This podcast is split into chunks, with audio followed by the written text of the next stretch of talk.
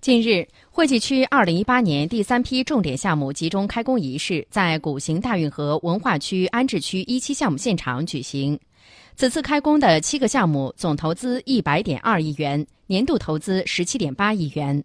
2018年，惠济区共确定重点建设项目140个，其中续建56个，新开工49个，前期项目35个，总投资1905亿元，年度计划投资342.8亿元。本次开工的古型大运河文化区安置区一期、张定邦岭军峪河村并城安置区二期项目、绿境花园二期。铁路沿线绿化等四个项目均集中在古行大运河文化区范围内，涵盖了安置房建设、生态建设、房地产等多个领域。